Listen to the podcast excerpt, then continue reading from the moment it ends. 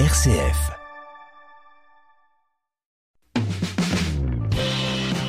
Entreprendre, l'aventure entrepreneuriale vendéenne.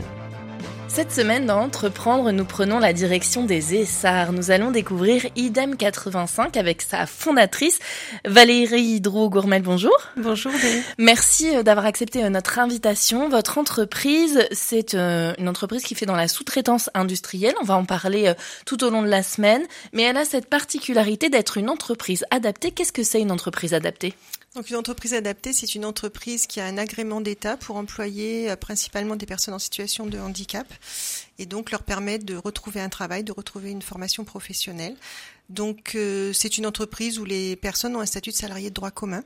Hein, donc nous sommes dans le secteur marchand, euh, d'où le fait que IDEM soit en société, en statut société. C'est quoi la différence avec un ESAT alors les aides, c'est médico-social. Idem 85, euh, entreprise adaptée, ça sera une structure à caractère social et non médico-social. Donc on, a, si vous voulez, euh, avec le statut de salarié de droit commun, on a exactement les mêmes réalités qu'une entreprise à part entière. On n'a pas d'accompagnement médical, psychologique. Euh, on n'a pas de temps, si vous voulez, d'accompagnement à côté médical ou voilà, c'est la différence. Donc on n'a pas le même ministère non plus de rattachement. On va parler des questions que ça pose, notamment en management dans le courant euh, de cette semaine. Je le disais, vous faites de la sous-traitance industrielle. Concrètement, c'est quoi les savoir-faire chez vous? On y fait quoi? On a plein de savoir-faire. On a euh, trois activités principales. Donc euh, la mécanique générale, donc tout ce qui est travail des métaux, tournage, fraisage, soudure, cintrage. On a ensuite la partie montage câblage électrique où là on va travailler sur des coffrets d'alimentation mais industriels, c'est-à-dire qu'on va faire plutôt des coffrets d'alimentation pour des machines, des machines spéciales, mais également pour des engins de travaux publics, des engins agricoles. Et puis on a une partie préparation de produits et logistique où là, on va gérer euh, donc des, cartons euh, pour une, un gros client. Euh, et on gère également des housses d'emballage. et donc, c'est pour de la maroquinerie de luxe. Vous avez qui d'ailleurs comme client? Donc on entend là maroquinerie de luxe et ils sont dans quel secteur sinon? Alors on a plein de secteurs différents. Parce que très tôt, euh, lors de la création de l'entreprise, euh, on, était au départ euh, beaucoup dans le secteur du machinisme agricole, mais on a vu très vite qu'il y avait une saisonnalité. Donc on, je souhaitais qu'on ait du travail tout, le temps et surtout qu'on ait des, des travaux qui soient en rapport avec les différents handicaps. On, on adapte le travail au handicap. Et donc on a beaucoup beaucoup diversifié. Donc on peut être aussi bien dans le dans l'automobile, dans le machinisme agricole, dans le bois, dans l'agroalimentaire. On a, on a des secteurs très différents. Comment ça s'est passé cette diversification Votre entreprise, vous l'avez créée euh, en 1997. Ça s'est fait très rapidement parce que vous vous étiez aperçu de la saisonnalité? Oui, tout à fait. Oui, ça s'est fait très très rapidement. C'était une volonté quasiment dès le départ. Donc c'est vrai que euh, les entreprises qui nous ont suivis au départ suite à l'étude de marché étaient beaucoup dans le machinisme agricole. Et puis après, très très vite, il a fallu, euh, je dirais, sur au bout de 2-3 ans, aller vers vers des, des comment une diversification dans différents secteurs d'activité. Vous avez combien de salariés aujourd'hui, Valérie? Aujourd'hui, on est 25. Et euh, la part de valides et de personnes handicapées? Euh, On est à peu près 17 personnes en situation de handicap. Et le reste, donc, personnes, personnes valides. Et les personnes valides ont quel métier? C'est des métiers différents ou alors c'est vraiment euh, au fur et à mesure des embauches et, au gré des postes? Ah, ça, peut être tout à fait au fur et à mesure des embauches et au gré des postes. C'est vrai que pendant 20 ans, on a eu euh, un, assistant comptable qui était reconnu travailleur handicapé. Euh, et donc, euh, ça, va dépendre du profil de la, de la personne. C'est-à-dire que euh, à compétence égale, effectivement, on aura peut-être tendance à recruter une personne en situation de handicap, mais aujourd'hui, tel que c'est fait, on, a plutôt les, les, personnes valides sur les fonctions support et puis les personnes en situation de handicap sur les postes de production. La loi bouge beaucoup, notamment sur la reconnaissance des situations de handicap. Je vous vois lever les yeux. C'est un problème dans votre quotidien de chef d'entreprise de, de entreprise adaptée en fait, on est on est passé, on, est en train de changer de paradigme. En fait, euh, jusqu'à il y a quelques années, on devait euh, avoir minimum 80% de personnes en situation de handicap dans nos structures, et aujourd'hui, on va passer à maximum 75%. Donc on, change quand même de réalité, si vous voulez, et euh, je suis pas sûre que ce soit la bonne orientation. Vous, vous auriez voulu qu'on continue avec Non, je pense qu'on va laisser des personnes handicapées sur le bord de la route, en fait, et on va pousser certaines structures à certainement faire un peu d'élitisme dans le handicap et à sélectionner le handicap accueilli, sachant qu'on n'a pas à sélectionner euh, le handicap, les types de handicap. Nous, on accueille tout type de handicap, ce qui fait qu'on a effectivement différents niveaux de, compétences. Euh, voilà, donc euh, je, pense qu'aujourd'hui, on prend des orientations qui sont peut-être pas forcément les bonnes. Vous avez créé l'entreprise en 1997. Pourquoi est-ce que vous avez décidé de créer cette entreprise? Alors en fait, je, comme vous le disiez, je suis donc infirmière euh, de l'hôpital général de formation et euh, j'ai travaillé beaucoup comme infirmière libérale après mes études. Et quand j'ai souhaité avoir des enfants, j'ai souhaité avoir un métier, j'irais, euh, un peu moins prenant. Hein, puisque, je suis pas sûre que chef d'entreprise, ça soit moins prenant. C'est un peu différent, parce que c'est vrai qu'infirmière libérale, c'était euh, 7 jours sur 7, en fait, et euh, donc jusqu'à très tard le soir et très tôt le matin. Et j'ai connu ça avec mon papa, donc qui était dans un autre métier qui était très pris. Et je me suis dit que je ne souhaitais pas imposer ça aux enfants. Euh, donc je suis rentrée, euh, j'ai d'abord fait de l'intérim euh, en tant qu'infirmière d'entreprise et puis je suis arrivée dans une, une entreprise adaptée qui était dans le nord de la France où j'ai occupé d'abord le poste d'infirmière donc d'entreprise et puis très vite on m'a confié des missions sur les ressources humaines et ça m'a beaucoup plu. Et quand j'ai souhaité venir m'installer et me rapprocher de mes parents qui sont qui sont vendéens et notamment du côté de ma maman, il n'y avait pas assez, c'est toujours le cas, on était sous-doté en entreprise adaptée. Euh, sur la Vendée. Donc c'est ce qui a fait un petit peu, si vous voulez, l'idée de, de, de, créer euh, ce type de, de structure. C'est vrai que c'est aussi une façon de, de boucler la boucle quand vous êtes en, soins et que vous êtes infirmière libérale, vous voyez les personnes après un accident, une maladie, et vous ne voyez pas la réinsertion professionnelle. Vous vous, arrêtez à un moment donné où la personne est guérie, et je savais que cette réinsertion professionnelle souvent était très difficile. Et, ça, voilà, c'est une façon de, de, boucler les choses, de se dire, ben voilà, je prends la personne après, après les soins, et, et là on est dans la réinsertion. Et le côté social m'intéressait beaucoup. À quel frein vous avez été euh, confronté quand euh, vous êtes arrivé comme ça avec votre bagage d'infirmière et que vous avez dit bah moi je, veux lancer une entreprise adaptée? Je dirais que le, le bagage d'infirmière n'était pas forcément le frein. Le frein était plus le fait que je sois une femme parce que dans la métallurgie, c'était il y a 27 ans. Euh, voilà, donc effectivement, euh, souvent quand je me déplaçais avec euh, le, le, le, responsable d'atelier, on prenait pour la secrétaire ou pour. Euh, mais c'était amusant parce que ça permettait parfois d'avoir des confidences qui étaient assez amusantes et les gens ne comprenaient pas. Voilà, mais voilà, c'est des petites anecdotes, c'est passé tout ça, mais c'était le secteur d'activité. Je pense qu'ils voulaient ça aussi. Et justement, cette place de femme chef d'entreprise, vous l'avez vu évoluer comment au tout cours de ces 27 ans?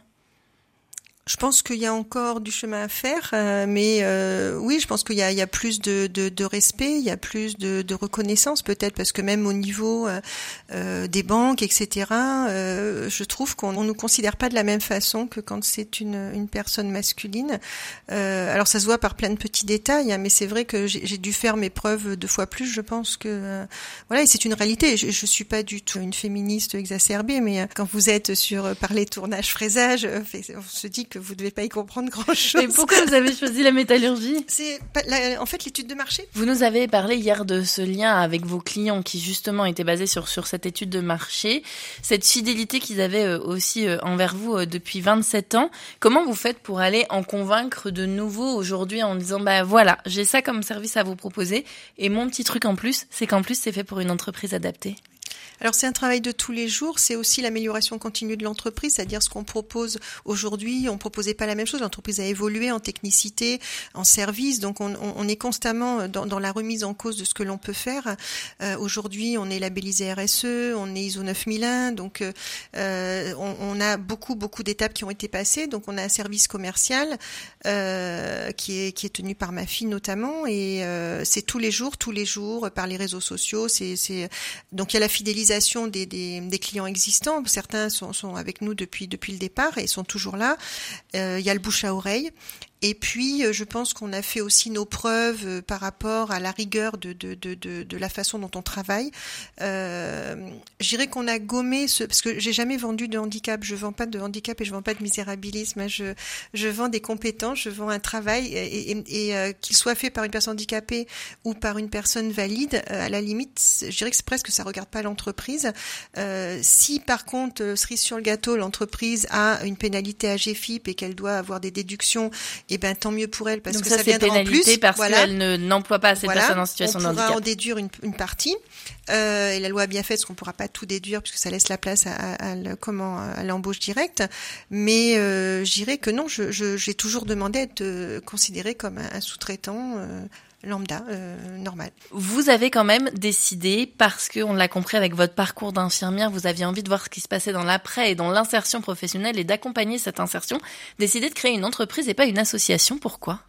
Parce que on est dans le secteur marchand, c'est-à-dire que euh, je me voyais mal euh, faire une association euh, loi 1901 à but non lucratif et être dans le secteur marchand. Alors effectivement, quand vous montez une société, vous avez moins d'aide. Il y a des dispositifs auxquels vous n'avez pas droit, mais pour moi, c'est aussi la reconnaissance du travail des personnes qui sont à l'intérieur. C'est-à-dire que de donner ce statut société, on a trop peut-être l'habitude de, de, de, que quand on est dans le social, on soit sous format associatif, on a l'impression que c'est plus vertueux. Or, c'est pas le cas. Hein. C'est-à-dire que c'est pas parce que vous êtes en société euh, que vous fonctionnez autrement. Je dirais peut-être que bien au contraire, parce que vous, vous avez peut-être encore plus de règles. Et moi, je voulais absolument que les personnes qui, qui, venaient travailler euh, chez IDEM 85 se sentent dans une entreprise à part entière. Voilà, on n'est pas euh, dans quelque chose qui est un intermédiaire, etc. Voilà, et on est dans le secteur marchand. C'est une société. Et je pense que les gens apprécient beaucoup cette, cette image de, de, de structure qui est comme n'importe quelle entreprise. Vous le disiez, vous avez le droit à moins d'aide que si vous étiez une association. Comment est-ce qu'elle marche, la structure financière de votre entreprise? Alors, on a euh, des aides euh, au niveau de, de l'État pour euh, tout ce qui est salaire des personnes, donc c'est ce qu'on appelle l'aide au poste.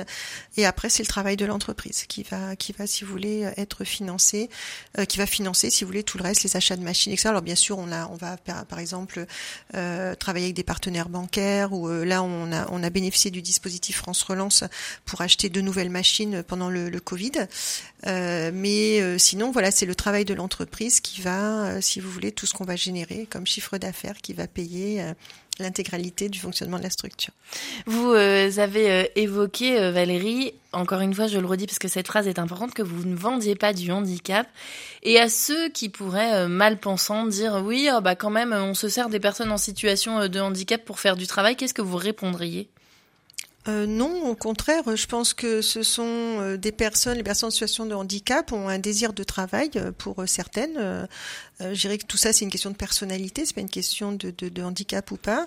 on se sert pas, on se sert absolument pas. C'est des personnes qui ont, sont tout à fait autonomes, qui ont la volonté de travailler, qui au contraire souhaitent, si vous voulez, avoir une insertion sociale, pouvoir construire leur maison, acheter leur voiture, se mettre en couple. Donc, au contraire, c'est, je pense que pour moi le travail, euh, c'est quelque chose d'extrêmement important dans la vie. C'est un équilibre avec euh, la, la, la, vie privée, entre guillemets, mais il y a, une côté réalisation dans le travail que l'on voit très bien euh, chez la plupart des personnes qui travaillent chez nous.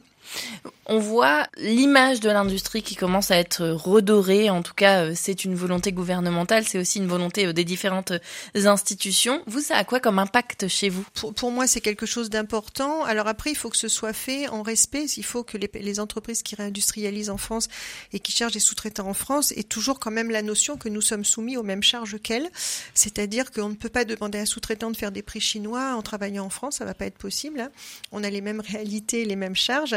Euh, donc il faut être euh, attentif à, ça, mais je pense que c'est plutôt une bonne chose. Et moi, ce, ce dont je suis très fière, c'est que l'on va euh, remettre sur le devant de la scène des métiers que, que pendant des années on a essayer de gommer ou de faire passer pour des, des sous-produits, entre guillemets, les métiers manuels, les métiers de l'industrie, euh, euh des métiers salissants, etc. Il faut, faut, se dire qu'une personne qui manipule de la matière, comme chez nous, euh, du métal, euh, mais il y a un réel plaisir de voir transformer la matière avec une machine. Enfin, il y a, y a quelque chose, c'est pas une, une, fierté. Voilà, c'est une fierté de, de, de voir la machine fait, fait, fait beaucoup de choses, mais c'est vraiment une fierté de voir cette transformation. C'est toujours euh, assez impressionnant.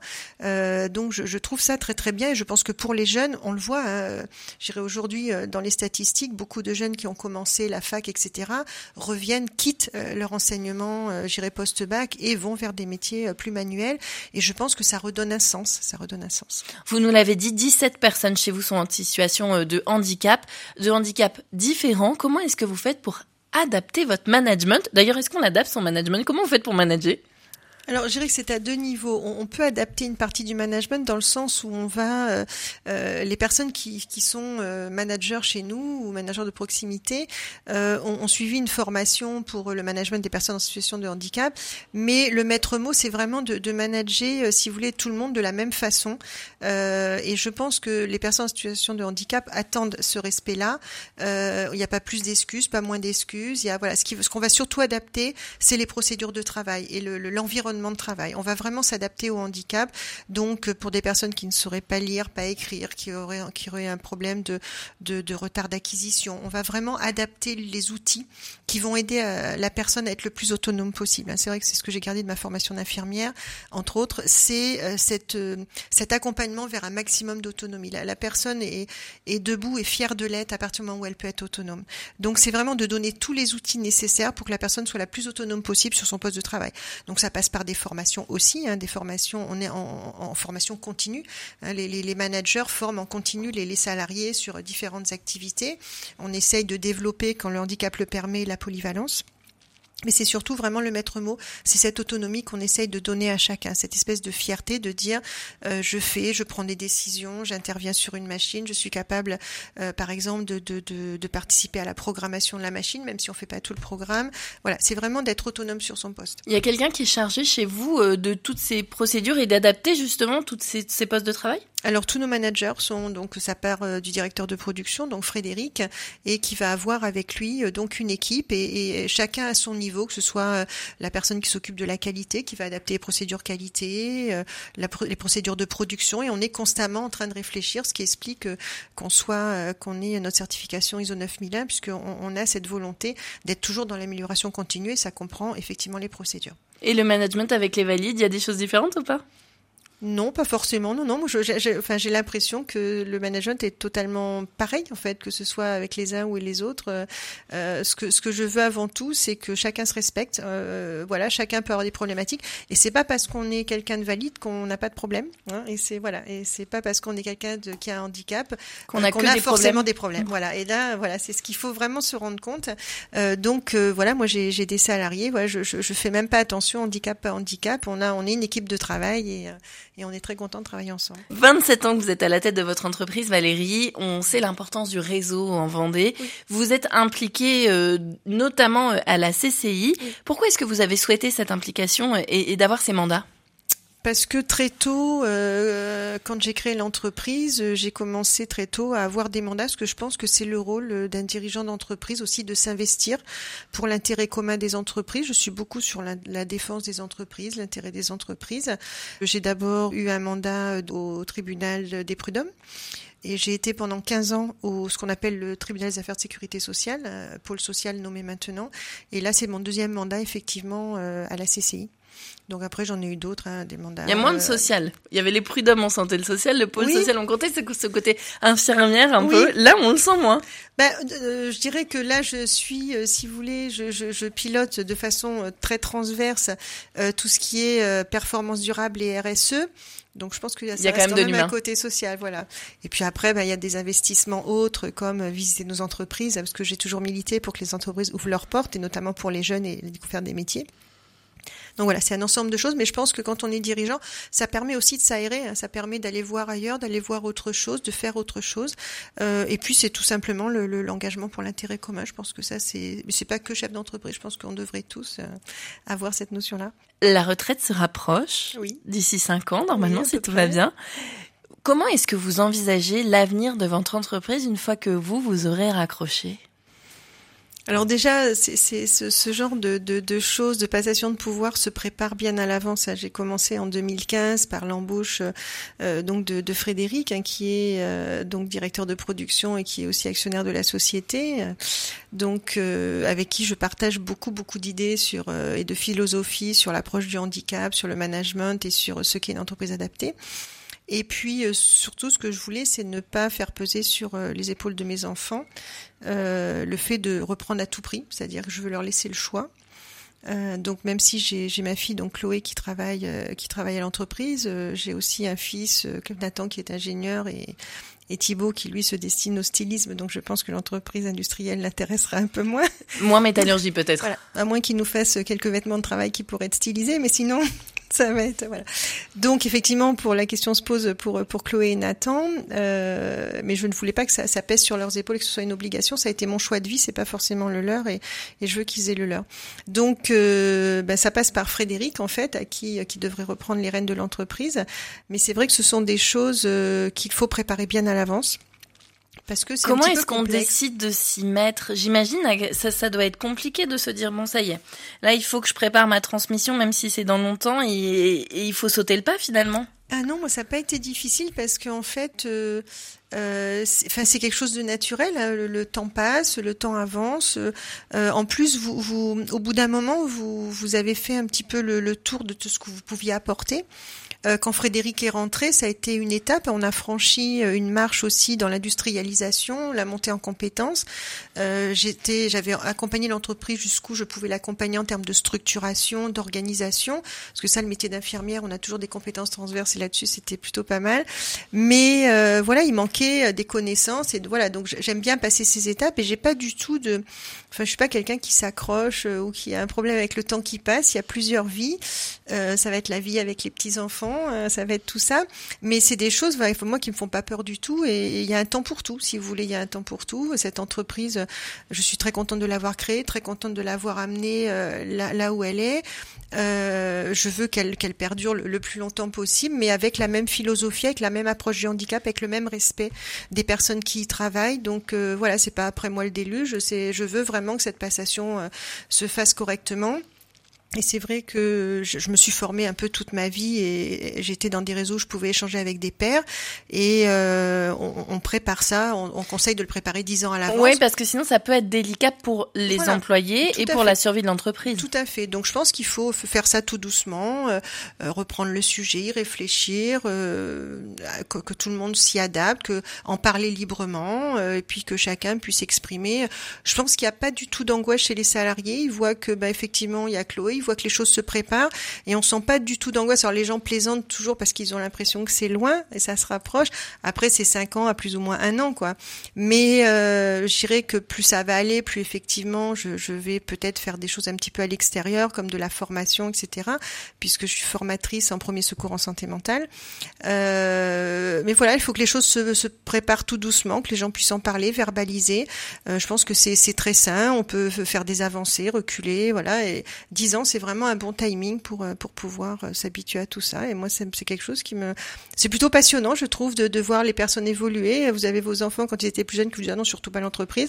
Puis quand vous commencez à dire bon bah je vais préparer ma retraite, ah ben en fait maman, euh, l'entreprise on, trouve que ce serait bien qu'elle reste dans la famille. Donc en fait voilà, c'est les, les gens cheminent chacun. Et ça vous fait quoi d'entendre vos enfants dire ça? Bah, ça m'amuse. Enfin, je, je, trouve ça marrant le changement. Le changement. Par contre, euh, il y a cette fierté. Donc c'est vrai que ça, on, on, est heureux de voir cette fierté de de, de, de, de mesurer quand ils sont un peu plus grands et c'est normal euh, de mesurer le travail accompli. Après, euh, voilà, je veux vraiment que ce soit un choix de vie. Je veux vraiment, il n'y a, pas à imposer. Je, je, je, ne suis pas pour qu'on impose à des enfants son propre choix de vie.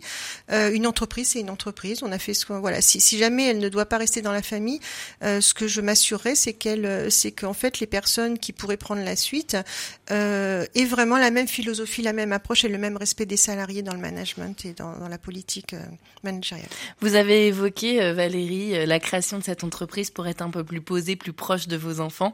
27 ans après, vous emportez quoi comme regard? Paris réussi ou pas? Si oui, Paris réussi parce qu'effectivement c'est très très prenant. Après, euh, vous vous avez quand même une certaine liberté pour gérer votre quotidien, donc à vous de bien vous organiser. Mais c'est vrai que quand on interroge les enfants, je pouvais les accompagner à des anniversaires, je pouvais j'ai pas j'ai pas l'impression dans leur retour, on a fait un livre pour les 20 ans de l'entreprise, euh, qu'il y ait eu une absence qu'ils aient mal vécue. Au contraire, je pense qu'ils ont ils ont toujours su que j'étais là. Alors après, ben c'est euh, quand on c'est des choses qui se partagent aussi. Hein. J'avais des parents très présents, donc euh, une famille euh, très très présente. Moi, je suis fille unique, donc on était vraiment un clan. Euh, et, donc ils se sont toujours sentis entourés. Et, moi, j'étais j'étais toujours là. Donc il y avait un temps pour le travail et puis un temps pour pour la maison. Je m'interdisais, par exemple, ce que je fais plus trop aujourd'hui. Je m'interdisais, par exemple, de ramener du travail à la maison. Quand j'étais au travail, j'étais au travail. Quand j'étais à la maison, j'étais à la maison. Merci beaucoup Valérie Drougourmel pour, ces paroles inspirantes pour cette année, pour cette semaine que vous avez passée avec nous. Merci. Merci pour cette sérénité aussi que vous dégagez en parlant de l'avenir, en parlant aussi de ce que vous avez fait, en mettant des mots très simples et, très vrais sur le handicap. À très bientôt. Merci beaucoup.